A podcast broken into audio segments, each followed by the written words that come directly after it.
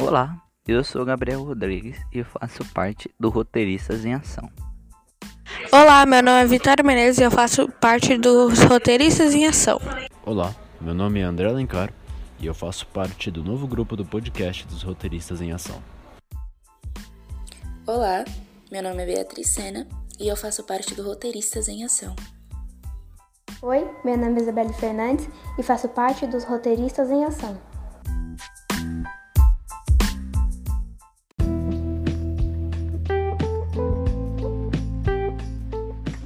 Olá, a gente está em um novo episódio e hoje a gente tem uma convidada especial, a Eunice. Ela deu algumas aulas pra gente, nos ensinou bastante coisa e a gente está junto com ela e espero que vocês gostem. Então é isso.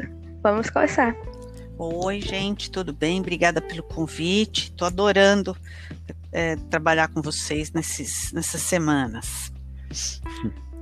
Que bom, Eunice, que bom que você está gostando também. Bem, a gente tem umas per... Oi, bem-vinda. Obrigada. A gente, a gente tem umas perguntas para te fazer. Que quem vai começar a fazer é a Vitória. Tá. E vai ser uma rodada de perguntas. Você responde, a gente vai pergunt... e a gente vai perguntando depois. Tá bom. Então vamos lá. É, a minha pergunta é como foi ver que você está ajudando a gente a construir os nossos sonhos? Como é que foi?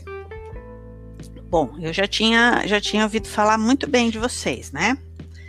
E eu já tinha participado de uma aula e, e vi e percebi como é que vocês se empenham tal. Então, assim, para mim está sendo muito gratificante. Porque é, é muito bom quando a gente sente que fez alguma diferença. É importante. A gente nunca sabe tudo na vida e a gente sempre aprende com todo mundo. E eu estou muito feliz, assim, como eu já disse para vocês várias vezes, eu queria que alguém tivesse feito isso por mim. Então, isso, se vocês estão curtindo, se vocês estão aproveitando, se está sendo útil para a vida de vocês, isso, isso para mim é uma grande satisfação. Ah, com certeza, Nisso. Essas últimas semanas foram muito boas. O, o curso foi muito legal que você estava fazendo com a gente. Eu aprendi coisas assim que eu nem imaginei que eu ia aprender. O mapa mental, as trilhas. Isso com certeza lá no futuro vai me ajudar bastante. Legal. Sim. É, a ideia, não, a ideia não era da moleza, não, né? É. Eu vi que no material de estudo tem bastante coisa também para fazer depois, Sim. né? Sim, a ideia era essa. Uh, também tem uma, um, uma continuidade para vocês entenderem como é que funciona. Uhum. E eu ia, até te perguntar se você viu o quadro do Miro que a gente criou. Eu tô acompanhando, sim. Eu sempre entro lá e dou uma olhadinha. Uhum. Aliás, uh, a tua sugestão lá foi exatamente o que eu pensei ontem à noite. Já que tantos de vocês querem escrever, né?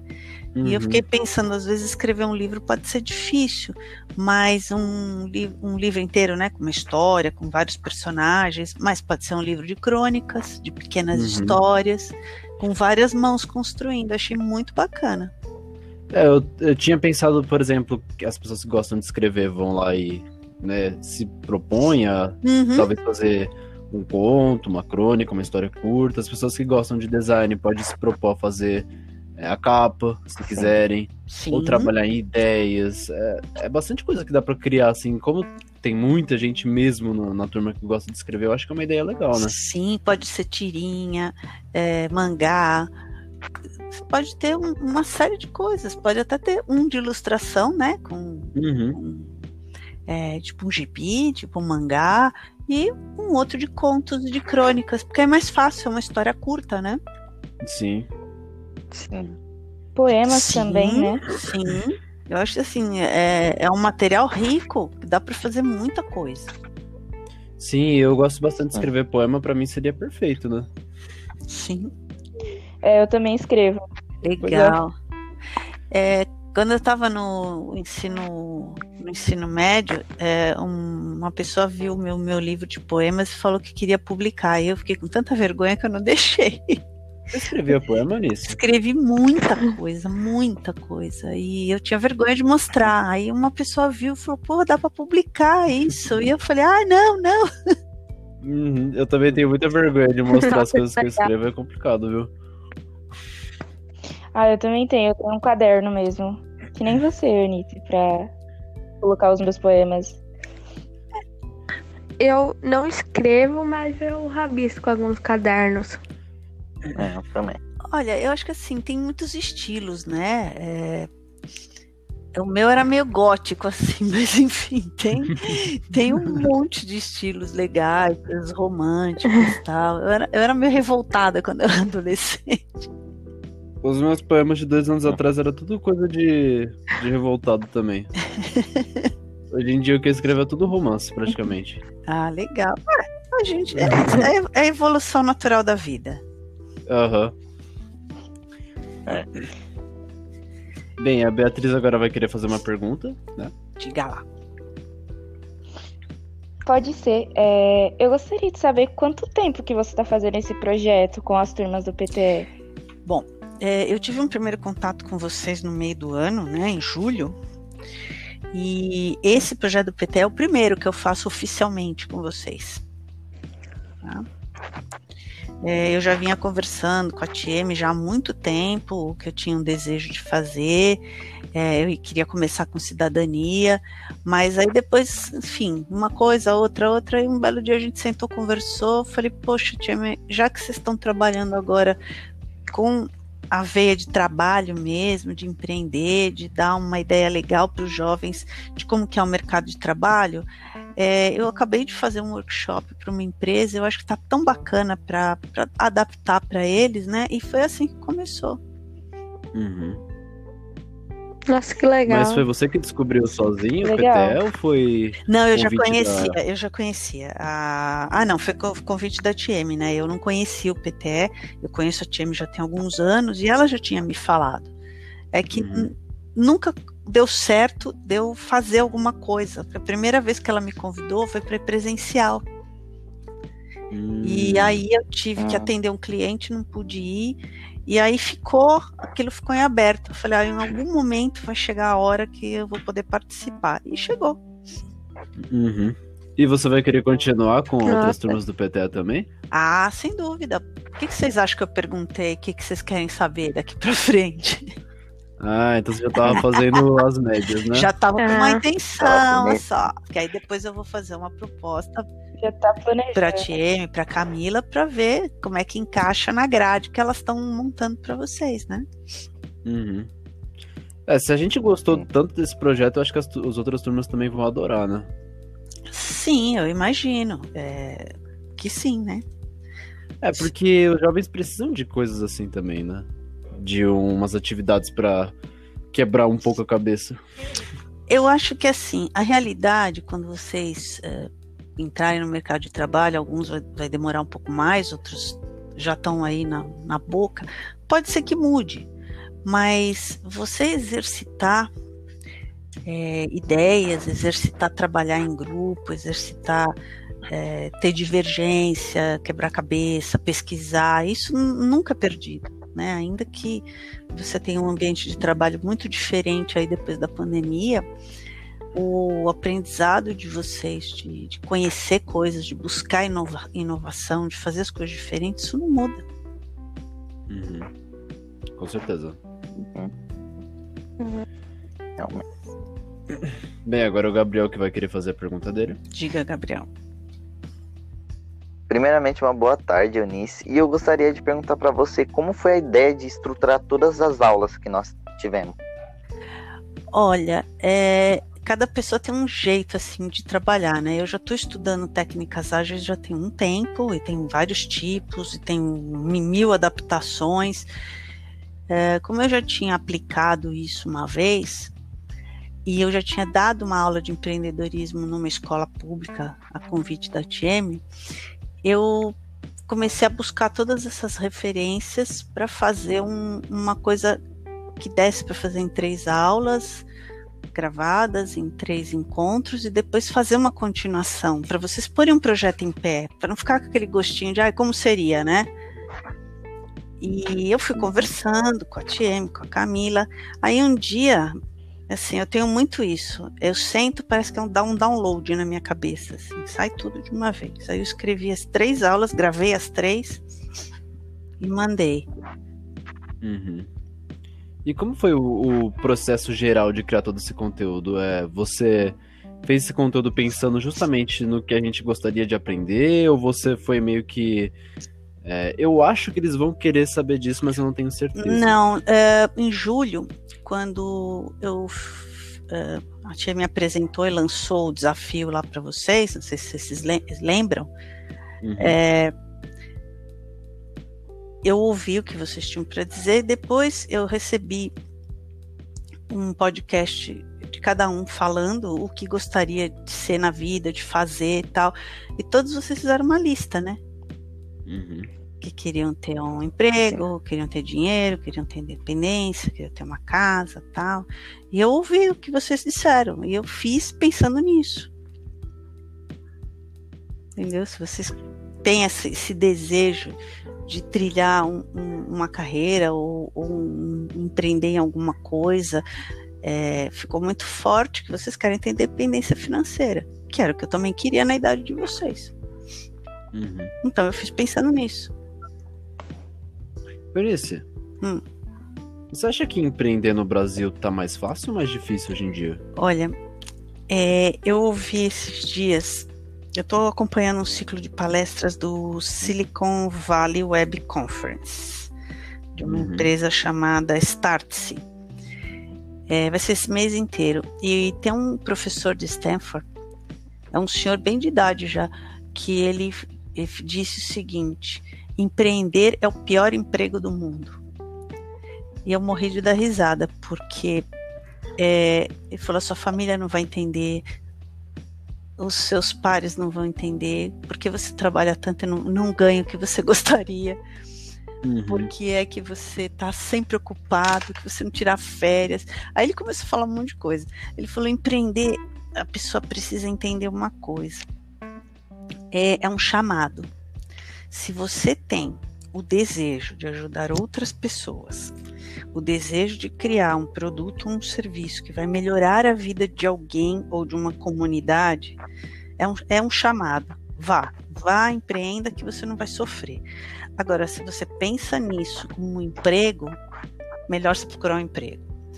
E, e realmente, eu acho que sim, ele respondeu a sua pergunta. Porque não é fácil. Você tem uma lei muito complicada, impostos muito complicados. Você não faz nada sem ter um contador, é, porque você pode fazer besteira e você fica devendo para o governo até o dia da sua morte, entendeu? E você nem fica uhum. sabendo que eles não te comunicam. É, e assim, tudo é caro, tudo é difícil. É, não, não é, não é fácil hoje. Eu acho que também não foi fácil ontem. Uhum. E... Mas você consegue definir se o começo do seu empreendimento foi mais difícil ou é difícil igual? É difícil igual. O começo tem uma questão. Você está animado, é novo. Uhum. Né? Então você, sei lá, eu saí de um emprego, eu tinha uma reserva de dinheiro, então estava preocupada. E eu sabia exatamente o que eu queria fazer. Então foi legal. Aí acontece um monte de coisa que você não tem controle.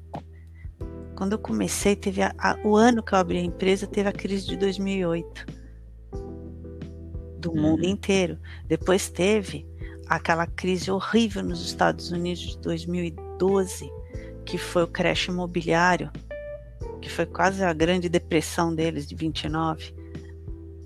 Aí depois nós tivemos um, uns períodos de instabilidade de governo, que o governo começou a taxar todo mundo que era consultor com, com dizer assim, um imposto absurdo que a gente não tem condição de pagar.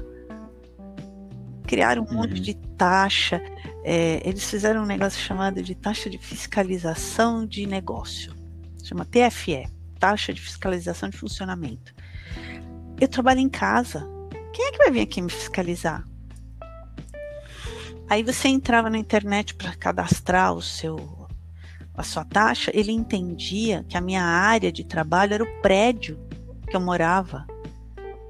Então, assim, eu tinha que pagar uma fortuna por ano. Eu não moro no prédio, eu moro numa unidade do prédio. Então, assim, é, é, uma, é, é muita coisa para você se coçar. E você ainda tem que vender, se divulgar. né? Se, se fazer comprar. As pessoas têm que querer comprar de você.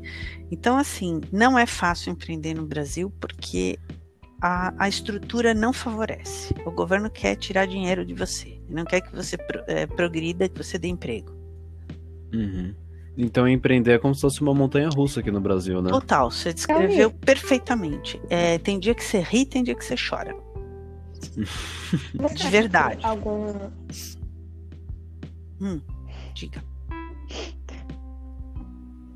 Vitória? Empreendedor é, deixou sua empresa agora na pandemia? Porque não vai ter condição Desculpa. de pagar mais nada. Se alguém? É, se algum empreendedor, se algum empreendedor aqui no Brasil desistiu da empresa por causa da pandemia? Sim, foram milhares de empresas que faliram. Uh, se você passar na rua, você vai ver quantos, uh, quantas lojas estão lá. Vende, se aluga, se passa o ponto. No shopping fecharam muitas lojas. Nem todo mundo aguentou. For, foram muitos negócios que fecharam. Mas, como tudo na vida, muitos outros surgiram por conta da tecnologia. O Zoom. E você sente. Desculpa, pode falar. O Zoom, por exemplo, teve um crescimento absurdo. Como outras plataformas de comunicação, de reunião. O Miro está ganhando dinheiro até não poder mais. Entendeu? Então, assim, é, na história do trabalho, enquanto uns riem, outros choram, né? E quem vende lenço ganha dinheiro, enquanto os outros choram. Sim. Então, uhum. sempre, sempre foi assim. E muita profissão vai desaparecer mesmo e outras vão surgir. Mas você sente que você precisou se reinventar com a pandemia, de alguma forma? Sim, eu precisei me reinventar o tempo inteiro. Eu abri a empresa fazer uma coisa, no meio do caminho eu mudei, depois eu mudei de novo. E agora eu tô fazendo coisas diferentes também. Uhum. Eu adaptei meu trabalho para o virtual, eu entrei em algumas comunidades de idosos, que tem muitos idosos que trabalham e que são consumidores e que também precisam de ajuda. Então eu também estou fazendo coisas nessa área, né? Na área do, do envelhecimento. Bem legal, Inês. É, empreender não dá para parar. Né? Existe hoje um conceito que está vindo lá do Vale do Silício que chama. É... Nossa, isso deu um branco. Que é você estudar para sempre, né? É long, long life learning chama. Hum. Que é você é, estudar e se atualizar ao longo de toda a sua vida. Isso não quer dizer exatamente cursos formais, tá? Uhum. Você, que nem agora, eu, eu ganhei uma bolsa da Oracle para fazer é, programação de front-end para aplicativos para idosos. Hum, que legal, você já estava pesquisando para trabalhar com idosos mesmo, né? É, eu, eu vou começar a estudar semana que vem. Então, assim, é, achei legal que a empresa está preocupada assim. Tem muitos jovens desenvolvendo coisas. E o volume de consumidores idosos está crescendo muito e logo logo teremos mais idosos do que jovens. Quem é que está Sim. programando para eles? Quem é que entende o mundo deles? É, a sociedade ela tende Verdade. a excluir um pouco os idosos da, da inclusão digital, né? Sim, e, e hoje é. eu estava fazendo uma reunião justamente com um grupo de idosos e é, eles estavam fazendo um curso de mexer no celular.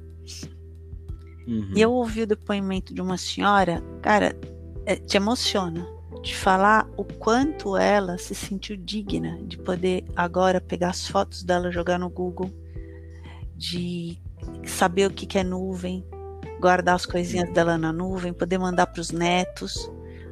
E aí ela virou e falou assim: Sabe que meu neto virou e falou: Vó, como que você descobriu essas coisas? Virou um motivo de conversa, porque os idosos não conseguem conversar com os netos. Uhum. A distância geracional é muito grande, né?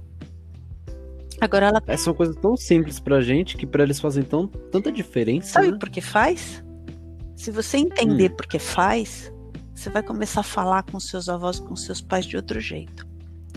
Uhum. Vocês nasceram a partir do ano 2000, certo? Sim. A internet surgiu em 1996, 97, que aqui no Brasil já tinha condição de ter internet. Não existia banda larga, né? Era internet de escada por uh, telefone. Era um lixo. Caía, se tivesse muita gente conectada, despencava todo mundo. É, e não existia muita coisa para você ver na internet. Tá? Não existia, não existia e-commerce, não existia nada disso. Essas coisas foram aparecendo antes de vocês nascerem. Eu participei de um projeto piloto que era um, uh, um casal que vivia trancado dentro de um apartamento. Isso foi em 2000, vivendo da internet, que foi justamente para começar a promover o e-commerce e o pagamento por cartões pela internet. Esse projeto começou em 99 e ele foi lançado em 2000. E foi aí que eu descobri o Google, foi aí que eu descobri que o Magazine Luiza foi a primeira loja que começou a vender direito pelo e-commerce. Vocês não tinham nem nascido. Eu já tinha quase 40 anos. Então vocês imaginam, eu vivi, né, 30, 38 anos da minha vida sem saber o que era internet. 38 não, 34 anos da minha vida sem saber o que era internet. E eu já trabalhava desde os 17 e fazia tudo offline. Aí um dia apareceu a internet na minha vida. Por acaso, eu descobri que eu tinha jeito para coisa. E eu não teria como saber, porque isso não existia. Você não sabe de uma de nada como seria algo que você que não existe, né? Uhum. Muitas pessoas que eu conheço não conseguiram acompanhar. Agora, quando vocês nasceram, isso já estava assim, é, já passou da fase da trilha, né? Já passou da fase do mapa mental, já era um produto consolidado, com um monte uhum. de empresas já cobrando por esse serviço, já funcionando, já que é a fase que nós vamos entrar agora, né? é, o MVP, testar, ver se funciona. Nem essa teoria existia, tá bom? Uhum. É, é, testar, ver o que, que melhor, o que, que o usuário mais quer. É, era tudo confuso. Os sites não tinham o que chama de UX hoje, né? Não tinha a experiência do usuário. Era o basicão. Eram feios, é. né? Então, eu comecei a mexer na internet por volta de 2007, 2008 e era um pouco precário, mas eu não consigo nem imaginar como que era em 2002, 2003. Devia ser completamente não intuitivo. Não, não era. Eu comecei a mexer na internet é, numa empresa que eu trabalhei nos, nos anos 90, mas era é, tele, telepapo chamava. Você só conseguia falar. Você não tinha imagem começou assim. Eu trabalhava na, em uma empresa de eletroeletrônico, então eu comecei a testar os primeiros computadores pessoais acessíveis. Né? Uhum. E tinha o tal do telepapo, que você só batia papo, era que nem é, um WhatsApp hoje, só que na tela, que não tinha celular ainda nessa época. Uhum. É, o meu primeiro celular, acho que eu comprei em 97, era uma fortuna fortuna. Você tinha que comprar a linha, que era caríssima, depois o, o aparelho. E se alguém pedisse o seu celular emprestado, você batia na pessoa, né? Que era caro, uhum. era muito caro falar no celular. Era só para coisa importante. Então, assim, era grande. Era, assim, vocês não têm noção, era só para telefonar, não dava pra fazer nada, não passava mensagem, não passava chonga nenhuma. E dependendo do lugar que você tava, que tinha tal da sombra, a pessoa não te ouvia. Começava a picotar tudo. Então, assim, o que a gente tem hoje é um computador na mão com processamento maior do que o primeiro computador que eu usei de verdade sentada na frente dele. Eunice, de você acha que tem um lado bom naquela época, que as pessoas não tinham tanta internet algo. Tinha algo bom assim? Olha. Em relação é, hoje? A tua pergunta complementa o que eu já estava falando, né? Se você for falar com os pais de vocês, com os avós, para vocês entenderem um pouco. o que vocês fazem hoje pela internet, eles faziam pessoalmente. E eles só foram ver a internet, eu vi com 30, teve gente que só viu, viu com 60, com 70. Então você imagina viver 60, 70 anos sem isso? Isso é como se fosse um ler russo. Pessoa não entende nada. Que ela, é, é, é muito difícil. É, é, um, é um, um, se ela tivesse entrado num outro universo. O lado bom de, dessa de antes é que você tinha um relacionamento humano melhor. As pessoas se importavam mais umas com as outras. Uhum. Os vizinhos se ajudavam, os colegas de trabalho se ajudavam. É, isso a gente perdeu e agora hoje os grandes papas do mercado de trabalho estão falando de humanizar as empresas, das pessoas serem colaborativas, blá blá blá blá blá blá blá, blá um monte de coisa que é velha. Quando eu comecei a trabalhar com 17 anos, a gente se ajudava no trabalho. A gente ensinava o colega que estava com dificuldade no trabalho é, a gente saía para beber no final do dia, para jogar vôlei. Eu tinha um time de vôlei que passava em casa, a gente ia pro parque jogar. Hoje, hum. não existe mais isso. Legal. É, eu trabalhei num banco. Às vezes um, um faltava porque perdia a hora, a gente mentia pro chefe, falava, ah, ele tá doente. A gente realmente era amigo e a gente se ajudava. O, hoje não existe isso. E estão tentando voltar a uma coisa boa que a gente tinha no passado. É, eu percebo que a sociedade de hoje em dia, eles se espelham muito nos anos 80 e 90 nessa questão humana da coisa, porque naquela época as pessoas eram muito próximas uma das outras, né? Sim, você tinha mais proximidade. E antes era mais ainda. É, a tecnologia ela trouxe muitos benefícios, sem dúvida, mas ela isolou as pessoas, porque é muito mais fácil você mandar um WhatsApp do que você ligar para alguém e ouvir a voz da pessoa. Uhum.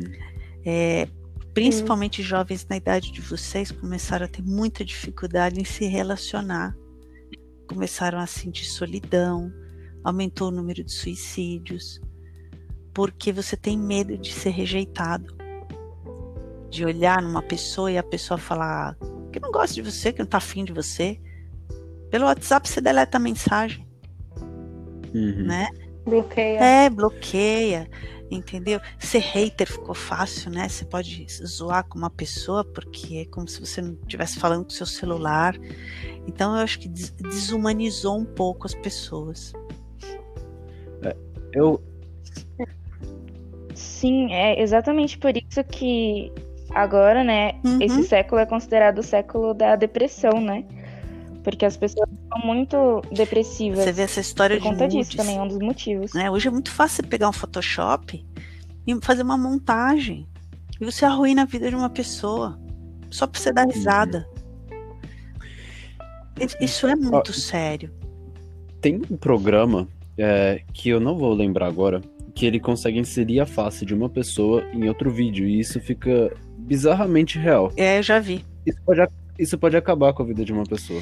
E essa tecnologia está acessível. É, é, por uma razão muito simples. É, isso é uma coisa estrutural do nosso cérebro. A gente tem muito mais facilidade de acreditar que alguém fez algo ruim do que acreditar que essa pessoa não fez.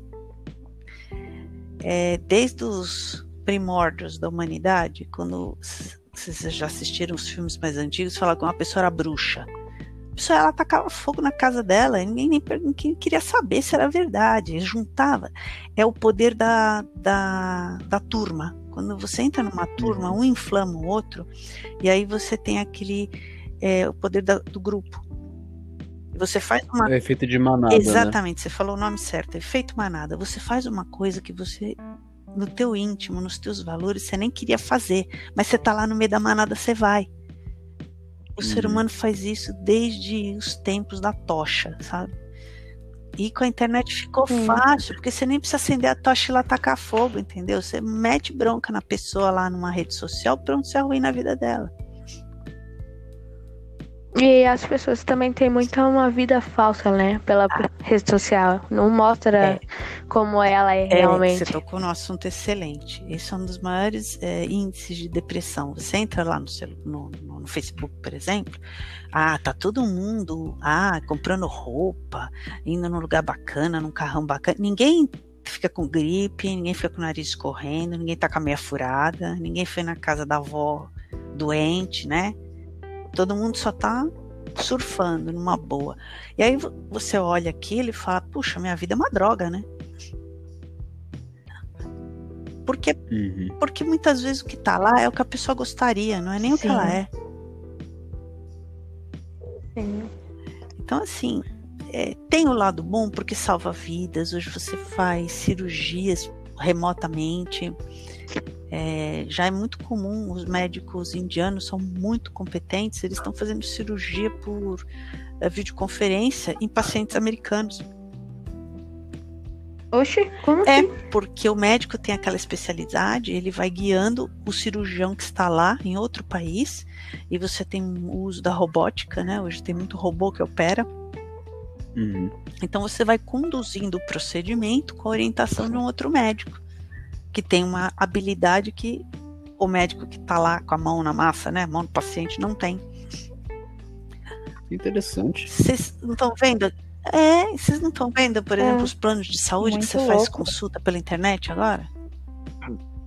É, as consultas pela internet eu já tinha visto, agora a cirurgia. Aham, já tem faz tempo. E já tem faz tempo consulta eu fiz, eu tava com uma. Eu não sei se eu confio muito. Mas é, é, é, quer dizer, não é, não sou eu que tô lá operando o cara e o médico me ensinando, né? São dois médicos.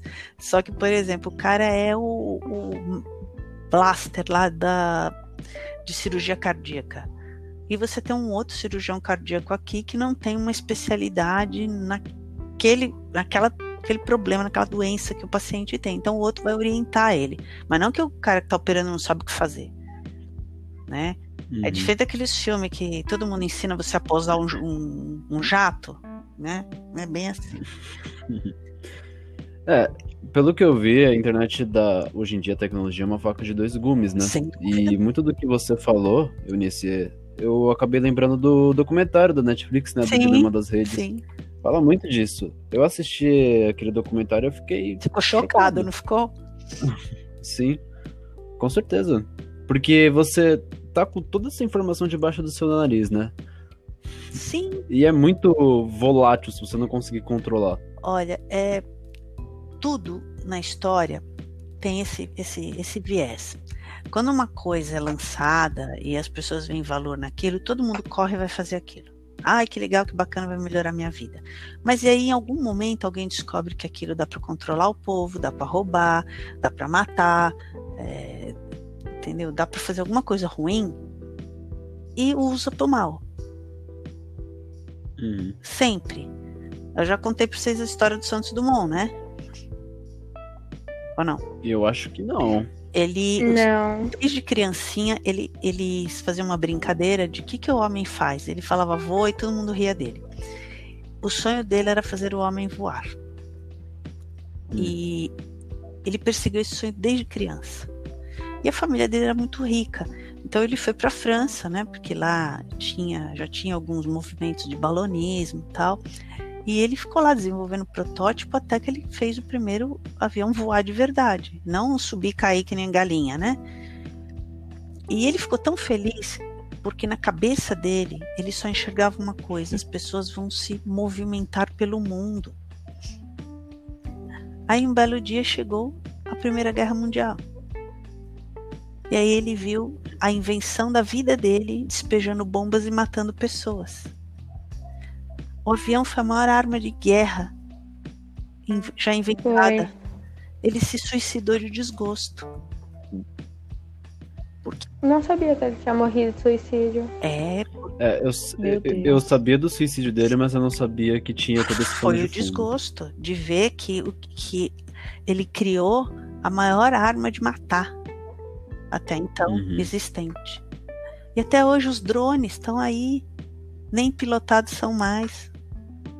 Sim. Então, assim, é, a intenção, às vezes, da pessoa, ela é muito boa, mas depois que você joga, lança uma ideia no, no mercado, é como se fosse uma semente, né? O vento vai levando e ela vai se espalhando. Você, você não tem mais controle da tua criação.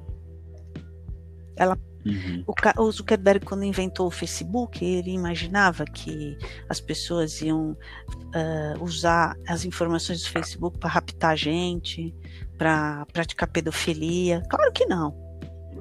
Mas tem, uhum. tem como evitar? Pior que não, porque também quem criou o like não imaginou que ia criar um problema.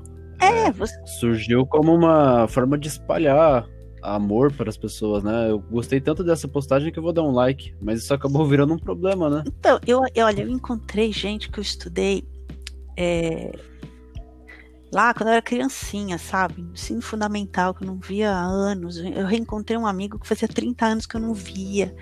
Então, assim, é, reencontrei parentes que a gente perdeu contato. É, eu tive uma experiência boa com isso, porque eu achei bacana, né? Você não tem facilidade de achar telefone e endereço das pessoas. Mas com o Facebook achei um monte de gente.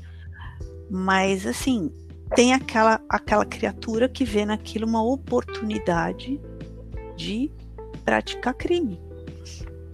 Sim. Tanto que teve uma época aqui no Facebook criaram um grupo não sei se vocês lembram, da baleia azul. Nossa, que coisa horrível que foi Lembro. Sim. Lembro. Coisa horrível. É, Sim, aquilo foi eu lembro. muito baixo. Foi. Olha, outra coisa, as fake news hoje. Hum. É, como eu falei, é fácil tacar fogo na bruxa, né?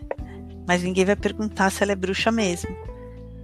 Uhum. Ah, você joga lá uma fake news, aí todo mundo já fala, não, cara, é isso mesmo, é, não sei o que, tem que Hum. prender, tem que matar, tem que não sei o que. Aí começa o efeito manada. Todo Sim. mundo vai atrás, é, replicando, metendo pau. A pessoa tem certeza que aquilo é verdade? Teve um caso muito famoso, ele é antigo, talvez vocês eram bem pequenos, de uma escolinha, de um casal de japoneses que foi acusado de molestar uma criança. A mídia caiu de pau em cima deles. Foi um processo que durou mu- muito tempo até se provar se aquilo era verdade. E não era. Nossa. E não era. Só Uhum. que a, a, a mulher, né, ficou completamente louca. Estava tomando remédio psiquiátrico porque ela ficou inconformada de ser acusada de uma coisa que ela não fez. A escola fechou, né? O marido teve que parar de trabalhar para cuidar dela. E ele veio uma vez na, num programa de rádio falar: Eu queria que tivessem feito o mesmo barulho para falar que a gente não fez aquilo, que aquilo era mentira, que a criança inventou e a mãe era doida, quis aparecer, e foi um falso testemunho. Eu queria que alguém fizesse o mesmo barulho para nos inocentar, como fizeram para nos acusar, porque falou: minha vida acabou, eu não posso ir em lugar nenhum que eu sou reconhecido. Então, assim, é, O pior eu, é que mesmo comprovando que não foi eles, com certeza teve gente, né? Que Sim. falou não, foi. Mas vocês entendem a proporção de acusar como ela é violenta? Ah, não, não era verdade? Ah, então tá. Então eu vou virar pro outro lado e vou procurar outra pessoa para eu bater. É isso. Eu lembro de um caso de alguns anos atrás que foi a história de uma criancinha que morreu, Hum.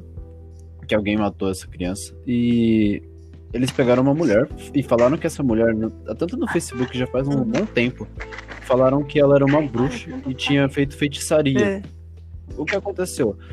Perseguiram essa mulher e lincharam ela na rua. Depois de um tempo, investigaram e viram que não foi ela. Mas o que aconteceu? Criaram tanta fake news pra cima dela que ela acabou sofrendo. Ela não tinha nada a ver com isso. Exatamente. Então, assim, é perigoso e toda vez que tem uma novidade tem esse boom de coisas e depois com o tempo as coisas vão é, adquirindo uma certa normalidade.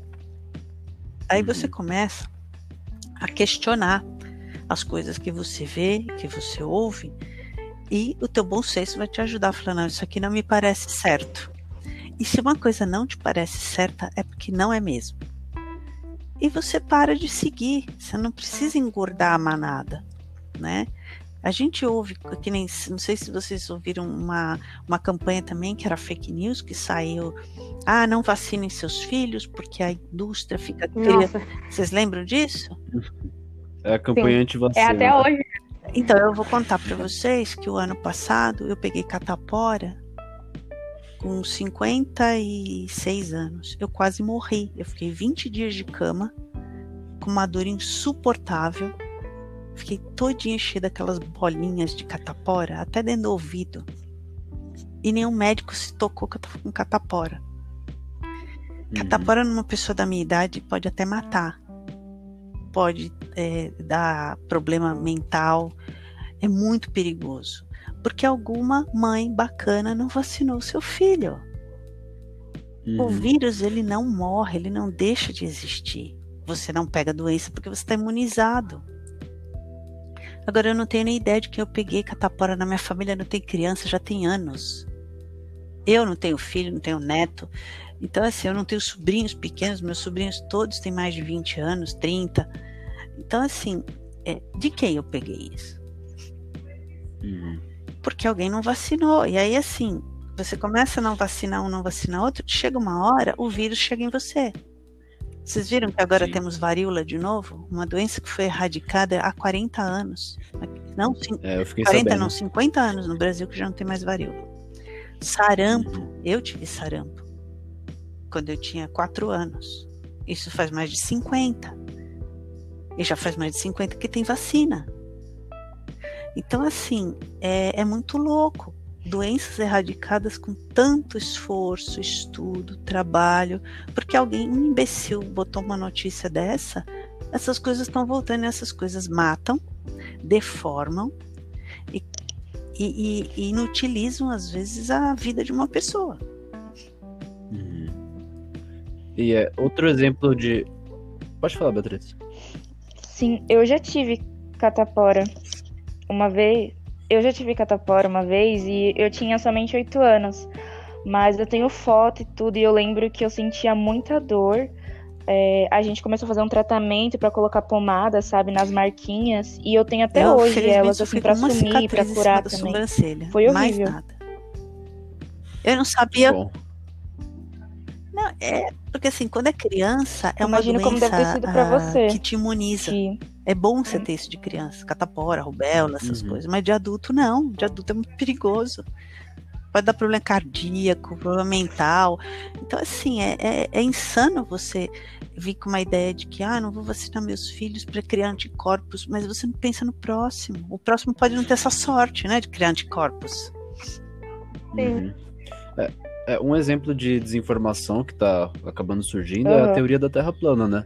Que era uma ah. teoria que já é muito e muito antiga, mas que por algum motivo tá voltando, porque tem gente dando palco, tem gente falando com toda a veemência que a Terra é plana.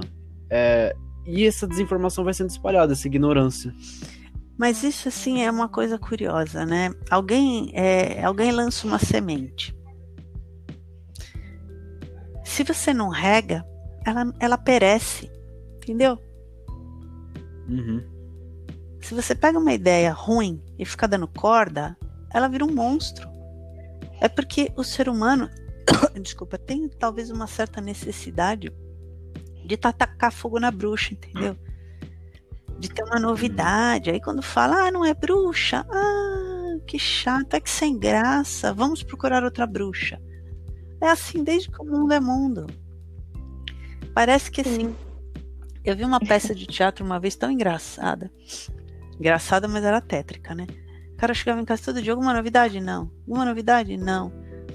Aí um dia ele se encheu tanto daquilo. Aí alguma novidade? Sim, tem um cavalo morto no meio da sala. E o cara realmente matou um cavalo na sala da casa dele. É maluco, né? A que, a que uhum. ponto a pessoa chega. Para acontecer alguma coisa na vida dela? Às vezes é isso, é falta de fazer mesmo, sabe? ou interesse uhum. econômico. Também existe muito isso. Você lança uma coisa para a ação daquela empresa cair ou subir e você ter vantagem financeira. Existe isso também. Uhum. Eunice. Uh, não, pode falar, Beatriz. Eu conheço.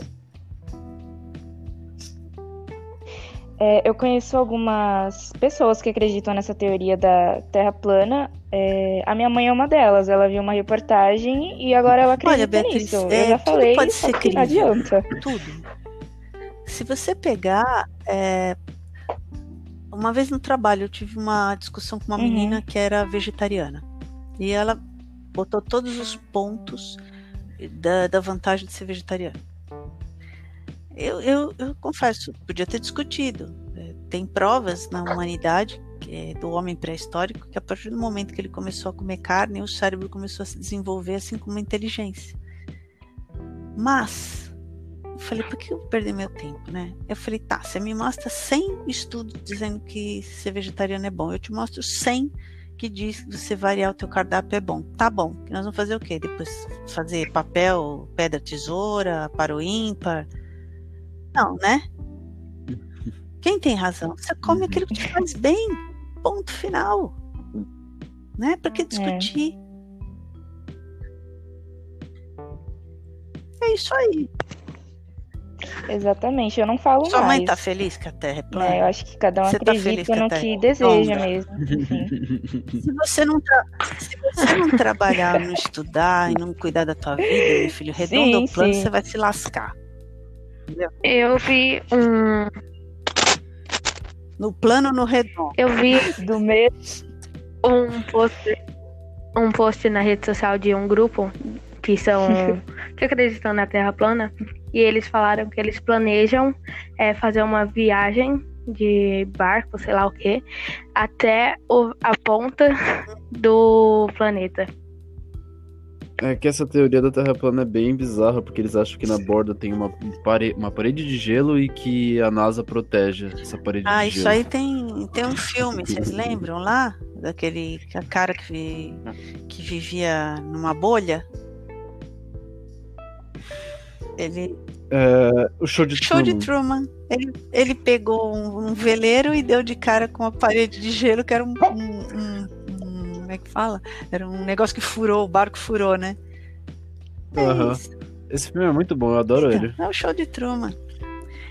Mas Aham. enfim, isso já existia. Se vocês pegarem os mapas bem antigos dos, dos exploradores, eles colocavam é, o, o mar, né, até onde eles conseguiram navegar, tinha um mapa. A partir do lugar onde eles ainda não conheciam, tinha um monstro que engolia as embarcações, porque a terra era plana, eles iam, o barco ia cair na boca do monstro. Isso deve ter uns mil anos de idade, mais ou menos. Bem, Eunice, é, já deu uns 50 minutos aqui e o papo tá muito bom, mas a gente precisa finalizar agora.